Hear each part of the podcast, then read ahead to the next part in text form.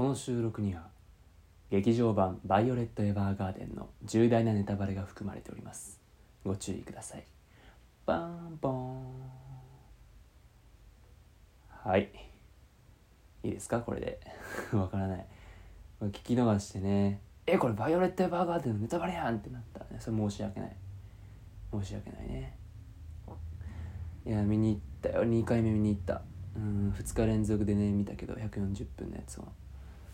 やっぱねうんやっぱ辛いね。辛い。何がつらい何やろな。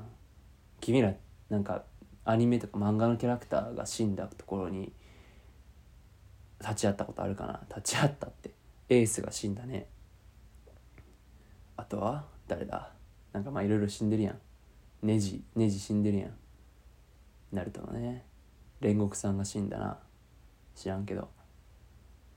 そういうの見た時ってさアニメのくせに煉獄さんはもう君らの中で死ぬでしょ。ねもうないのよ新しい物語は。そのアニメの中で死んでしまった以上自分と同じ時間に煉獄さんは存在しえないのね。まあアニメやからまあ全員そうなんやけど。でもなんかね違うやんね。違うんだよ。炭治郎は生きてるけど煉獄さんは死んでるみたいな。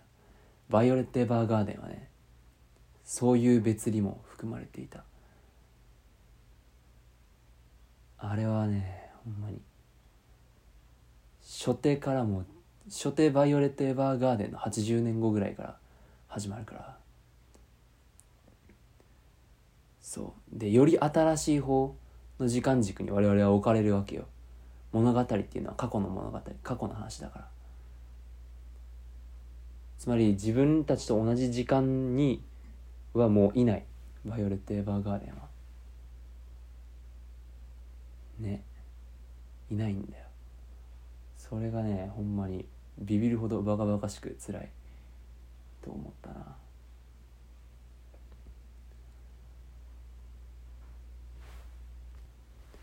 あの物語はアニメから全編通して悲劇の物語なのね。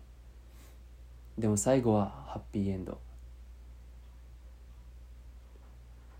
感情を持たなかったバイオレットがずっと探していた少佐に出会うことができる。ハッピーエンド。でも見てる側としては必ずしもそうではない。でも80年前の話なんだからそれはあれはつらかったね。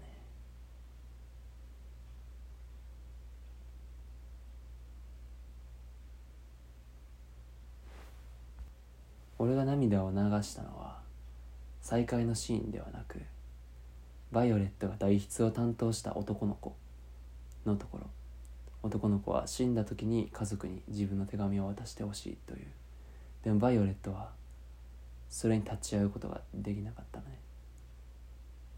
でも代わりに別の郵便局員がその手紙を配達してくれて読まれる死んだその場で弟への手紙俺が死んだ後も仲良くなみたいな。お父さんとお母さんと仲良くな。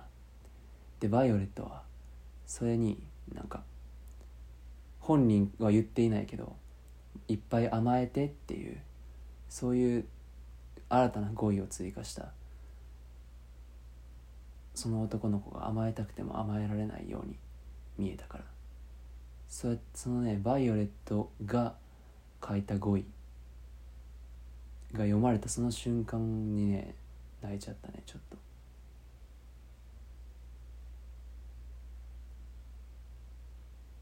何回も言うけど涙は縁からは流れなかったよ。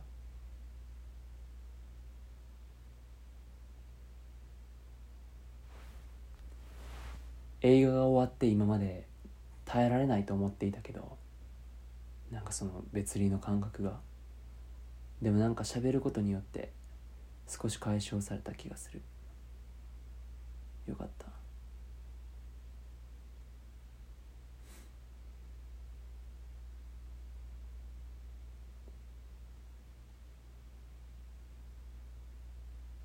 若いままで自分の中に生きているといいんやけど。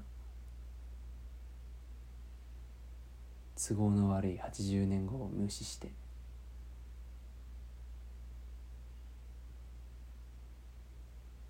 じゃあまあこれは独りよがりにやっぱつれえわと言った人の話でした。じゃあまたどこかの星の下で。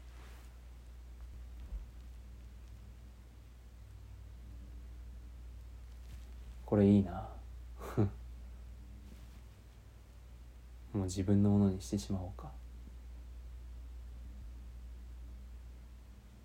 まあ。何でもいいや。じゃあ。